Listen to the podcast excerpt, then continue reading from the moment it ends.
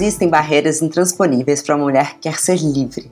Grande parte das vezes a sociedade e o mundo querem nos dizer quais são nossos limites, mas cabe a cada uma de nós dizer não a tudo e todos para que possamos realmente descobrir qual é o nosso próximo destino. Às vezes, é preciso entender que só descobriremos novos oceanos se tivermos coragem de perder a Terra de vista.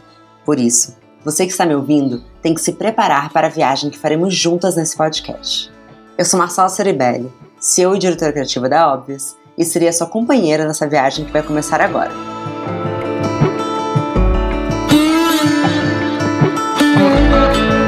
Seja bem-vindo ao podcast Ela Faz o Destino Dela. Esse podcast faz parte do movimento Elas no Turismo, uma iniciativa da CVC que tem como objetivo empoderar mulheres a viajarem quando, como e para onde quiserem, criando uma rede de apoio para que possamos cada vez mais ser livres em todos os sentidos. E não vamos parar por aqui. Junto da CVC, estamos apenas começando essa roda de conversa.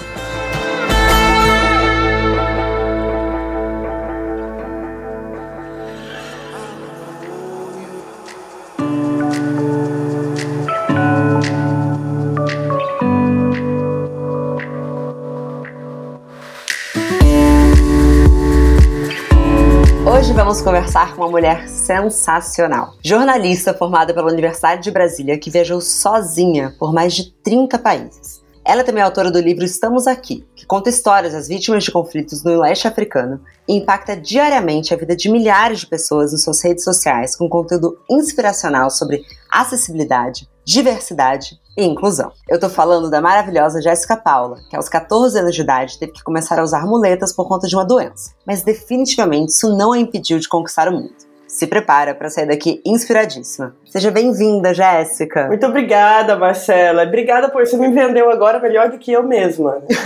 Imagina, eu poderia vender ainda melhor. Eu amo o seu conteúdo. Vou anotar o que você colocou. Bom, vamos começar do começo? Me fala, de onde que veio a ideia de gerar conteúdo mostrando as suas viagens? Foi para inspirar as pessoas? Olha, foi para levar informação antes de qualquer coisa. A inspiração eu percebo que é uma consequência. Eu tenho uma deficiência deficiência física desde os seis anos de idade, né? E eu sempre busquei muito conhecer novidades, conhecer novas histórias, conhecer novas culturas.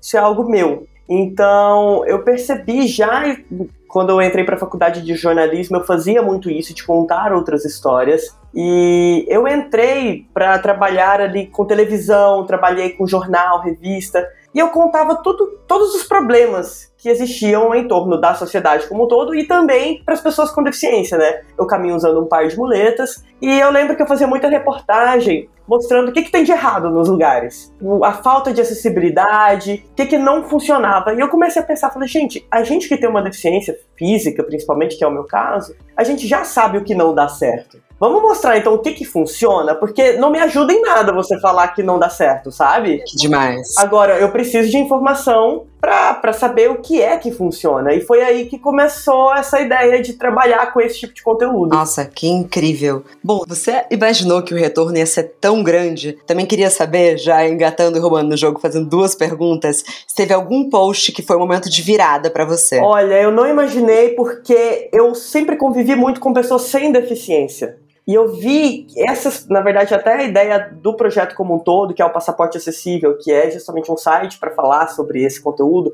Eu decidi criar um, um né, como se fosse um, um cantinho ali, justamente para receber essas pessoas, porque eu, eu comecei a impactar gente com deficiência, que não era meu público antes. Assim que eu comecei a minha carreira, eu fazia palestra, uh, mas eu falava sempre para pessoas sem deficiência e eu não tinha pessoas com deficiência também no meu ciclo. Eu sempre convivi muito com pessoas sem qualquer tipo de dificuldade de locomoção, o que já mostra uma falha aí na nossa sociedade, né? A gente tem 45 milhões de pessoas que vivem com algum tipo de deficiência, quer dizer, é uma a cada quatro, é muita gente, mas essas pessoas estão aí nas margens de muitas coisas que acontecem né, no, nosso, no nosso cotidiano. Então, foi uma surpresa a chegada dessas pessoas nas minhas redes. E talvez um dos posts mais relevantes que eu tenha feito foi, é um dos mais recentes também, porque foi agora que eu fiz a travessia nos Lençóis Maranhenses. Eu atravessei sozinha, a pé, os Lençóis Maranhenses. Foram três dias de travessia. Eu super acompanhei, eu achei sensacional. E aí eu comecei a receber mensagens. Uma das mensagens que mais me impactou foi recente também, porque eu fiz essa travessia de short. E mostrar as minhas pernas sempre foi muito desafiador para mim. Tem pouco tempo que eu costumo postar foto de short ou de maiô, é algo que eu não fazia antes. E eu recebi uma foto de uma seguidora, uma, uma pessoa que eu não conheço. E aí ela me mandou uma foto dela e falou: Olha, é a primeira vez que eu tô na praia mostrando minhas pernas. Isso aconteceu porque eu vi você mostrando suas pernas na viagem. Falei, cara, eu me arrepio de contar, assim. Porque e é uma liberdade você poder mostrar a perna, sabe? Você mostrar, poder mostrar seu corpo. E eu consegui, de certa forma, proporcionar, e coloco entre aspas aí, porque é dela, né? Não é meu mas eu, de certa forma, pude influenciar ela e colaborar para que ela chegasse nessa etapa, né? que é uma etapa tão maravilhosa da nossa vida. Então, nossa, isso para mim eu arrepio e é, essa foi uma grande virada, é o tipo de situação que me fala, olha, isso continua. Não, sem dúvida, porque quando você traz, primeiro, a visibilidade, né? Muito bonito o que você falou sobre falar sobre o que dá certo. E eu acho que é também, talvez assim, claro, a gente tem que levar em consideração algum nível de sofrimento, mas também é muito bonito também trazer a alegria, né, para esse lugar. E como que a gente mostra assim, olha, existe uma vida e essa vida é bonita e essa vida pode incluir um lindo mergulho nos lençóis maranhenses. Tava sozinha? Eu fui com a, uma minha irmã que foi para filmar. Então, o, a, o trekking todo foi um guia para eu não me perder no meio do deserto. Justo.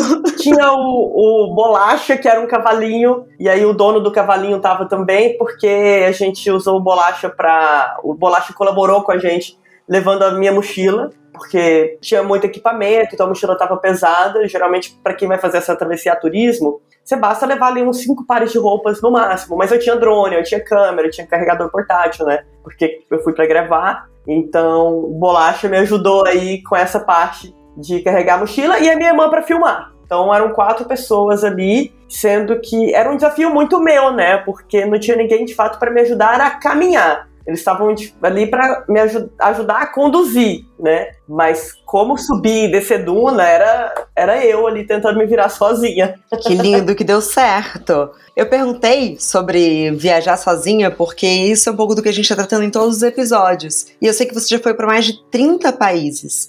Quantas dessas, quantas dessas viagens você fez completamente sozinha? Olha, foram 34 países, acho que 30 foram sozinha. Uau! E eu adoro. Adoro, acho que é sensacional e acho que todo mundo deveria fazer. Chegou um ponto da minha vida que eu comecei a viajar sozinha por não ter muita companhia de fato, mas hoje, mesmo tendo a possibilidade de levar a gente comigo, tem hora que eu falo: olha, tem lugar que eu quero sozinha.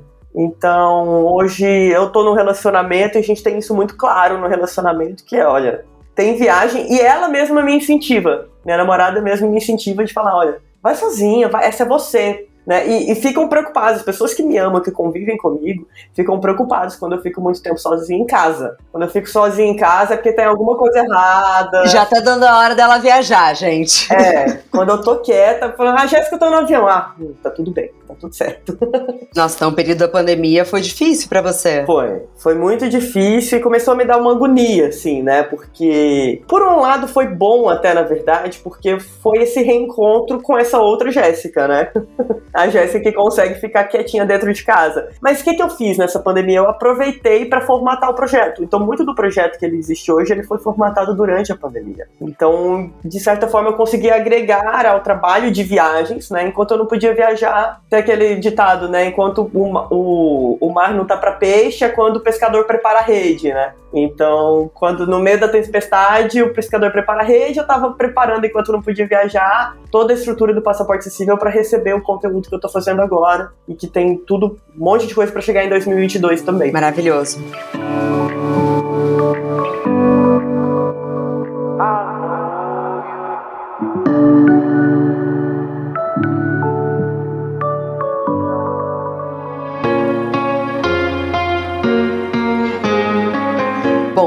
34 países no seu passaporte, qual é o seu diagnóstico dos desafios da acessibilidade no turismo? São muitos, viu? Uh, falando a nível Brasil, a gente tem muita coisa para preparar, porque o Brasil precisa se preparar para o turismo ainda de uma forma geral. Né? Tem muita região que é linda, que é incrível e que não está preparada mesmo com aquela estrutura que poderia ter para receber turistas. Mas eu, eu sempre destaco que existem dois pontos da acessibilidade. Existem várias formas de acessibilidade. Eu destaco duas delas. Uma é a acessibilidade física e a outra é a acessibilidade atitudinal que é a acessibilidade que está na atitude das pessoas. E ela é tão ou mais relevante, e eu costumo dizer que ela é mais relevante do que a acessibilidade física. Porque se um lugar ainda que não tem acessibilidade, principalmente quando a gente fala de ecoturismo, né, eu que gosto né, de desafiar lençóis maranhenses, quero subir uma montanha, é claro que você não encontra acessibilidade, né?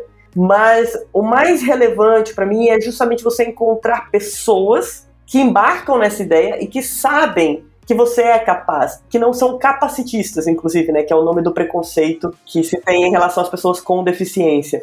Então é muito comum eu ligar em algum lugar, já recentemente eu liguei, eu queria fazer kitesurf. E existe uma forma de você adaptar ao kitesurf, mas ainda é pouco difundida. E eu liguei para um lugar onde fazia kitesurf, o rapaz riu da minha cara. Ele riu no telefone. Ah, para. Juro. E agora foi isso aqui agora, mês de novembro, sabe? Nossa. É, final de final de, do ano de 2021, a gente falando de gente rindo da minha cara quando eu digo que uma pessoa que não usa as pernas pode fazer kitesurf, né? E eu gosto justamente desse desafio de mostrar, falando, não, você tá errado. Vai ter gravação sobre isso aí em 2022. Manda foto pra gente, pra gente postar. Provar, sim, né? Dar aquele tapa na cara. Mas, Jéssica, esse é um exemplo claro que beira uma violência.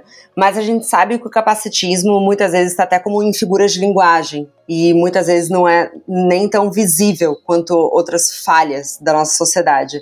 Quais são as falas e atitudes capacitistas mais comuns que você percebe que as pessoas mal sabem que estão sendo preconceituosas? Olha, para mim mais comum eu tô viajando sozinha, já acontece muito de eu pedir informação sobre onde fica determinado lugar. Eu peço informação, ah, onde que fica a igrejinha da Sé? E aí, eu, dependendo do lugar onde eu estiver, pessoa me olha de cima a baixo e fala assim, olha, tá um lugar, mas é longe para você ir andando. Né? Quer dizer, ela já tira ali a informação de que é longe, é, ao me ver com uma deficiência, ela já pensa que para mim é longe demais. Isso é muito comum, isso acontece em aeroporto, de funcionários de aeroporto me abordar perguntando onde era meu portão de embarque. Eu falar, não, eu sei onde é meu portão, eu frequento esse aeroporto e, né, porque eu, justamente por eu frequentar muito aeroporto, conheço vários aeroportos já, já sei mais ou menos onde é o portão de cada lugar. Eu, não, eu sei, eu consegui sozinha. Ela, não, não, não, mas é muito longe. Então, é, essa insistência em dizer que é muito longe para mim, que é muito difícil para mim, isso acontece muito. E principalmente quando eu estou fazendo novos desafios, que é geralmente escalada, é, principalmente às vezes relacionados a esportes, ou algumas cidades que não estão de fato preparadas para receber pessoas com deficiência do ponto de vista físico, né? De muita cidade histórica com rua de pedra. Então é muito comum, eu sempre encontro alguém nesses destinos que, que dizem que é muito, vai ser muito difícil para mim, ou que quando a partir do momento que eu estou lá, me olham com cara de espanto. Do tipo, menina, o que, que você tá fazendo aqui, né? então eu brinco que nos lençóis eu parecia ser de outro mundo, assim, nos lençóis eu, a galera ficava abismada. Mas, de fato, nunca tinham visto alguém fazer essa travessia de muleta. E eu descobri lá que eu fui a primeira a fazer a travessia dos lençóis de muletas. Bom, agora elas viram, né? Agora muito mais pessoas de muleta vão. Agora elas viram, exato. Então dá para mostrar para esse mundo aí que é possível. Então é um pouco esse o objetivo do meu trabalho também, mostrar tanto para as pessoas sem deficiência que, olha, isso é possível, tá? E eu não estou doente, porque a gente, as pessoas confundem muito doença com a deficiência, e é por isso que elas acham que a gente não é capaz, que acham que a gente está doente. Eu não estou doente, né? Então era muito comum, ah, é, eu, eu escuto muito comentário, olha, nós conheci uma pessoa viajando, ela torceu o pé, machucou a perna, e teve que parar a viagem por causa disso, e ela fez muito drama. Eu falava, gente, é, né, eles comparavam essa pessoa que se machucou, que estava lesionada, com a minha deficiência. Mas eu não tô lesionada. Quando eu tô lesionada, eu também não consigo andar, porque às vezes eu lesiono meu ombro, né? Eu ando, eu caminho com muletas, eu uso muito meus ombros. Então, essa seria a minha lesão aí. Se eu estivesse andando assim, provavelmente eu não conseguiria concluir. Então, estar com a minha deficiência, estar ali com a minha muleta bombante, é o meu estado de saúde, né? Então, não, eu não estou doente. É essa confusão que, que traz na cabeça das pessoas. Nossa, incrível você trazer isso, porque eu acho que é uma confusão relativamente comum essa entre da lesão. Porque a lesão é a dor, né? Uma pessoa que, tá, que torce o pé não consegue mesmo fazer uma trilha. Se você deslocar seu ombro, você também não vai conseguir, né? Exato, e já tive momentos de parar e de ter muita dor no ombro e não conseguir, às vezes, caminhar. Já fiquei de cama por conta disso. Então, essa, esse é o meu estado sem saúde, mas eu quando estou saudável, aí eu tô bombando com as minhas muletas, né? Então. Eu sei que os desafios são muitos, mas queria saber se ao longo desses anos você viu algum nível de avanço na estrutura de aeroportos, companhias aéreas, pontos turísticos, ou ainda falta. Quer dizer, tenho certeza que falta muito, mas você acha que houve algum avanço? Sim, olha, a, principalmente algumas pesquisas têm revelado, pesquisas mais globais têm revelado que as pessoas com deficiência têm sentido alguns avanços, mas que de fato ainda faltam muito. Agora, eu percebo que as pessoas têm começado a olhar, e a internet tem ajudado muito nisso, e daí vem a minha participação na internet também, né, de entender que isso é relevante, que é nessa tentativa aí de cumprir essas leis e de pessoas que estão mais conscientes de seus direitos. Então, quanto mais pessoas com deficiência saírem de suas casas e, e mostrarem que a gente está ali, pessoas vão falar, ah, isso realmente é uma demanda, né? Que é aquela coisa, o que, que vem primeiro, né? O ovo ou a galinha? O que, que vem primeiro, a rampa ou a pessoa com deficiência? Né?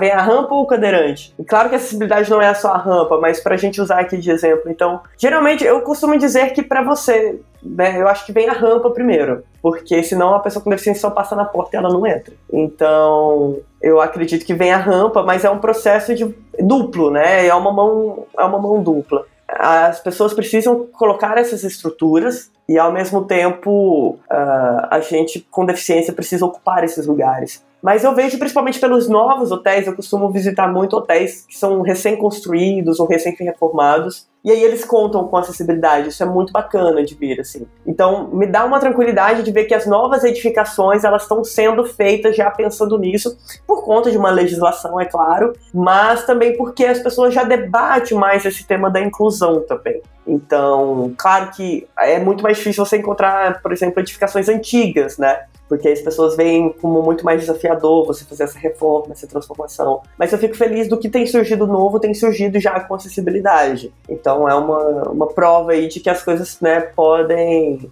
podem melhorar. É, e com certeza o papel que você tem nas redes sociais é muito importante porque o, o dado que você falou é uma, uma cada quatro pessoas. Então, assim, além de tudo, tem uma questão econômica.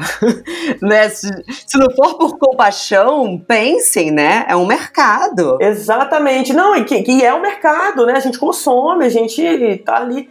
E eu costumo dizer muito porque a gente tem uma imagem de, da pessoa com deficiência marginalizada, do cara que fica no semáforo, né? E, e, é claro que existem as pessoas que precisam ser olhadas de uma outra forma do campo de vista social, mas do ponto de vista econômico há uma gama de gente com deficiência que está inserida no mercado de trabalho e ainda as que não estão inseridas no mercado de trabalho, elas têm acesso ao benefício, né, um benefício do governo que, que é para as pessoas que têm baixa renda aí e que elas recebem ao menos um salário mínimo, são consumidoras. Eu conheço pessoas que recebem esse benefício, que fazem viagens, que fazem viagens, não, não fazem viagens luxuosas, mas saem de casa e, e têm intenção de viajar e estão procurando por isso. Então é um mercado gigantesco a nível mundial, é um bilhão de pessoas com deficiência. Olha o tamanho disso, Marcela, é, é muito grande. E você leva em consideração que as pessoas não viajam sozinhas, né, na maioria dos casos. Então, geralmente tem um acompanhante, uma pessoa que ajuda, principalmente nesse processo novo de começar a viajar, existe essa certa insegurança, então ela vai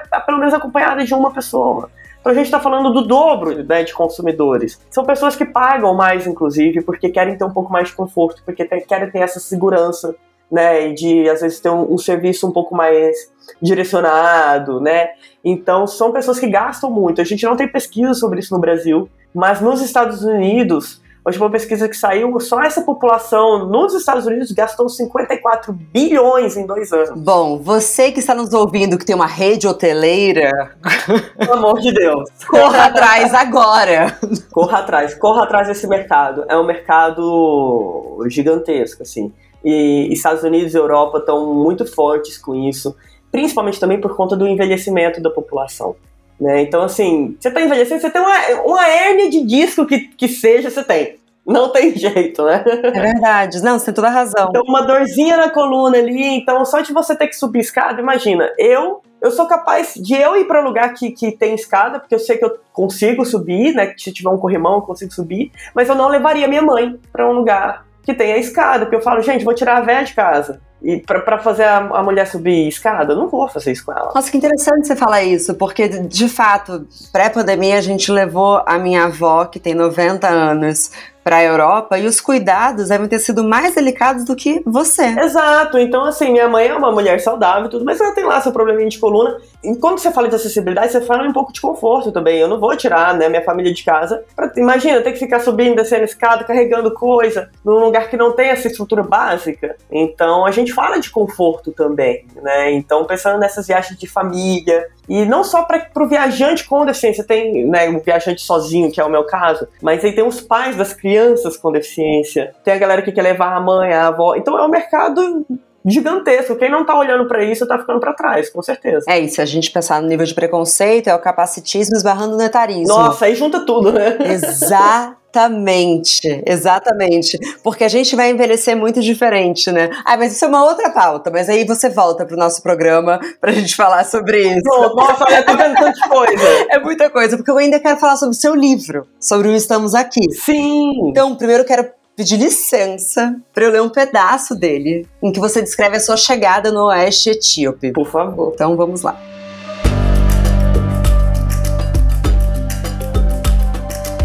Assim que cheguei ao campo de Babase, no oeste etíope, o refugiado ao baixo logo veio em minha direção. Apoiou os braços na janela do carro em que eu estava e disse: Eu sei por que você está aqui. Você está aqui por causa da gente. Quando voltar para o seu mundo, por favor, conte a eles que estamos aqui. Este livro é para todos eles que estão lá.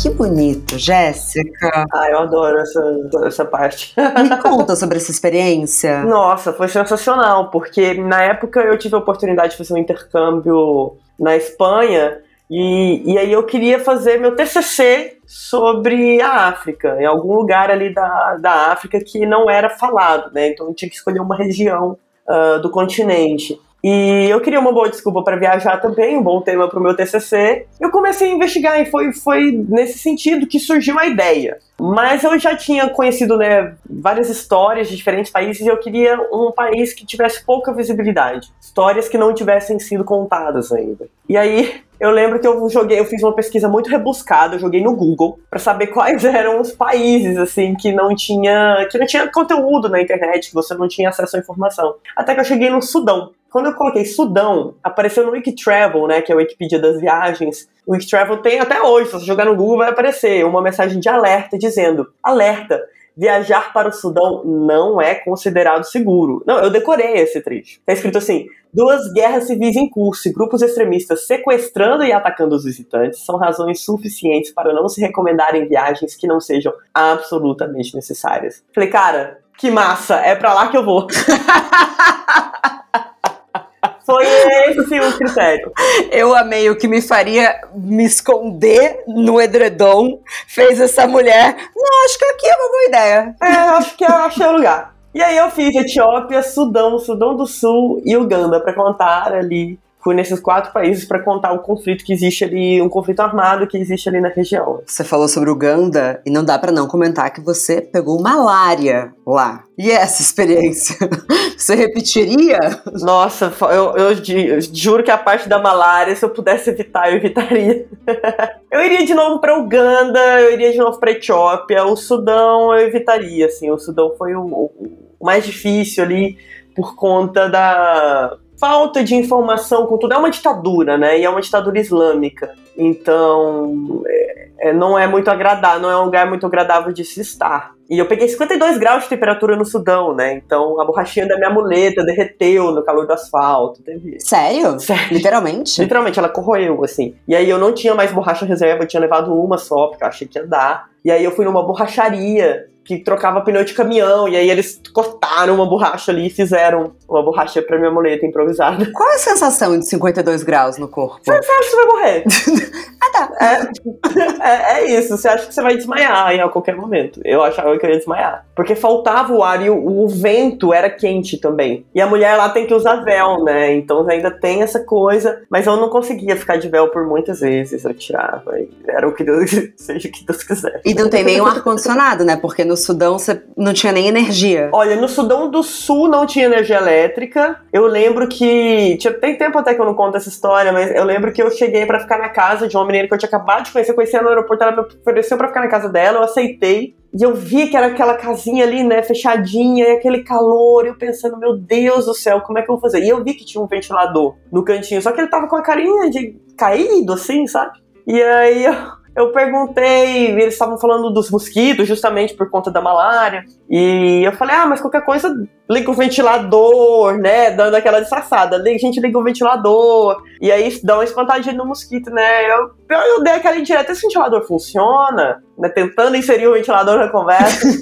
e aí eles falaram, não, o ventilador funciona, a gente só não tem energia elétrica. E foi assim que eu descobri que não existe energia elétrica no país inteiro, do Sudão do Sul. É, eu tava lá no aniversário de dois anos de país, só tem energia na casa do presidente no, no hospital da cidade. O resto, comerciantes têm energia porque tem gerador. E aí, aí você começa a pensar como é que eu vou carregar meu celular, como é que eu vou, né? Escovar os dentes, imagina, não tem água encanada. Você começa a pensar como é que você vai fazer o básico do básico. E a malária, eu fui picada lá no Sudão do Sul. E aí, eu, eu, lembro que eu fui picada, eu ganhei de presente então um repelente deles, mas aquela coisa, né? Ah, eu tô gravando aqui, tô fazendo foto, não prestei tanta atenção, assim, não, não dei tanta atenção para isso. E aí em Uganda eu passei muito mal, que já deu aquele tempo de incubação da doença, eu já tava em Uganda, e aí em Uganda eu fiquei bem ruim, assim. É, pra você ter uma ideia, eu. Não, ali eu achei que eu ia passar mal. Eu estava na pior. Mas eu fui pro hospital de Uganda que tinha até uma estrutura interessante, assim, isso, enquanto estrutura física não era robusto, mas enquanto atendimento, o atendimento foi super bom, foi super rápido. Posso fazer uma pergunta? Porque tem a ver com planejamento de viagem. Você tava com seguro de viagem? Olha só, eu não tava com seguro de viagem e eu não recomendo isso para ninguém. Bom, tá aqui a minha dica, gente. Quando faz o orçamento da viagem, considere o seguro. Você nunca sabe se vai pegar malária ou qualquer outra coisa. As coisas acontecem, né? As coisas acontecem assim, eu já. Não, e não só malária, imagina, você pensa, ah, não preciso fazer do seguro, mas, cara, você pegou uma gripe. Se você for parar no hospital, dependendo de onde você estiver, vai ser uma fortuna, vai ser uma fortuna. Você pode quebrar o pulso no metrô, gente. É, as coisas acontecem. Não, imagina, você pode pegar, qualquer coisa pode acontecer com você, né? Você tá abrindo, já, eu tenho muitos amigos que sei lá, ah, fui abrir um vinho, cortei meu dedo tive que dar ponto, sabe? Então, essas histórias todas acontecem e eu não viajo mais sem seguro de viagem. Não viajo, não fico sem. É, quando, porque aí depois da malária eu tive um rebote, que foi justamente porque a malária você, se cura ali, eu tomei os remedinhos, eu eu chorei pra médica, a médica falou: Menina, por que você tá chorando essa malária? Imagina. Toma esses remédios aqui, que para eles é muito comum. Mas aí eu tive esse rebote que é muito comum na malária e eu já estava em Madrid, na Espanha. Quando eu tive o rebote, eu estava em Madrid e eu já e eu tinha um seguro para que, que era válido para a Europa, porque na época, né, eu, eu, eu tava lá, e esse, só que esse seguro, dali a uma semana eu voltaria para o Brasil. Então eu, eu, ele venceu e eu não renovei. E foi justamente quando eu precisei ir pro hospital. Aí, meus amores, a conta veio em euro.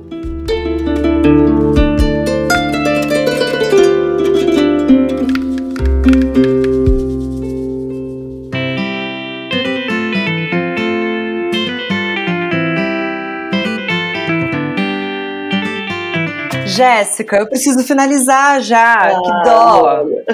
Foi muito gostoso. De verdade, assim, é, que legal trocar com você. Tenho certeza que as pessoas vão terminar de ouvir esse episódio inspiradas e loucas para viajar. Mas eu queria saber qual é que é a sua dica número uma, sua dica mais valiosa para as mulheres que querem começar a viajar hoje, nesse período pós-pandemia? O que, que elas precisam pensar? Nossa, tem muitas coisas que eu posso dizer para as mulheres. A primeira é que deixe desse medo de achar que mulher não pode viajar sozinha, tanto pelas estruturas, né, de que ah, eu sou uma mulher casada, eu não posso. Ah, mas uma mulher viajando sozinha, que perigoso. Primeiro de tudo, você mora no Brasil, meu amor.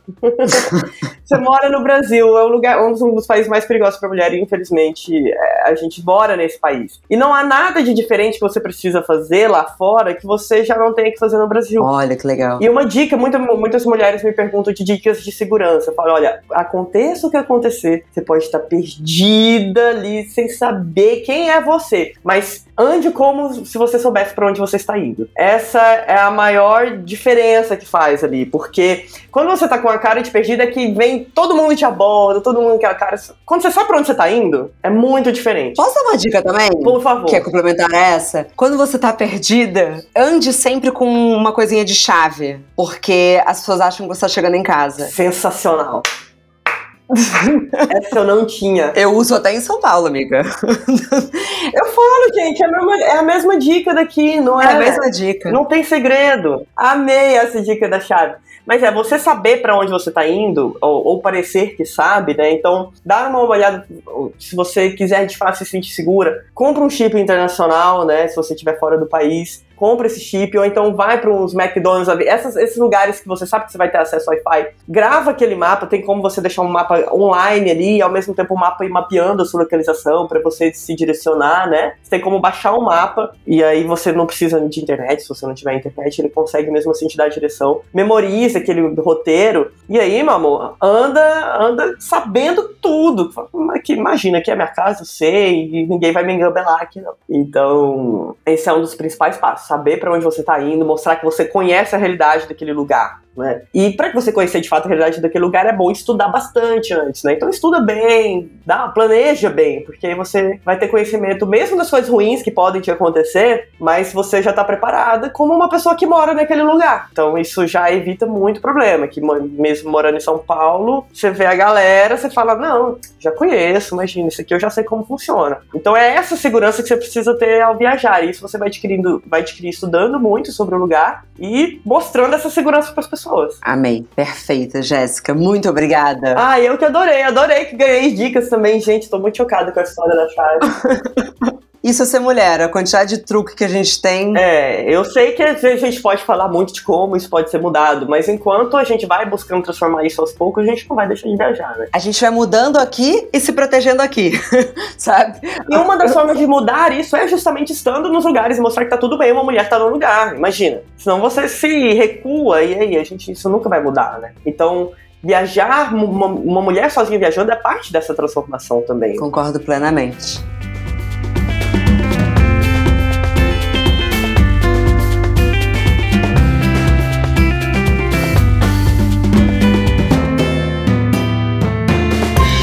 Muito obrigada por ouvir esse podcast. Eu espero que você tenha adorado tanto quanto eu essa história incrível da Jéssica. Agora, se você lembrou de alguma experiência que teve similar, deixa um comentário pra gente nas redes sociais do CVC. Vai na postagem do podcast, comenta lá que eu vou adorar saber o que você achou. E lembrando que o Ela Faz o Destino Dela faz parte do projeto Elas no Turismo da CVC. O objetivo é compartilhar experiências que possam ampliar o conhecimento por meio de um papo profundo e leve entre nós mulheres. Até mais, gente!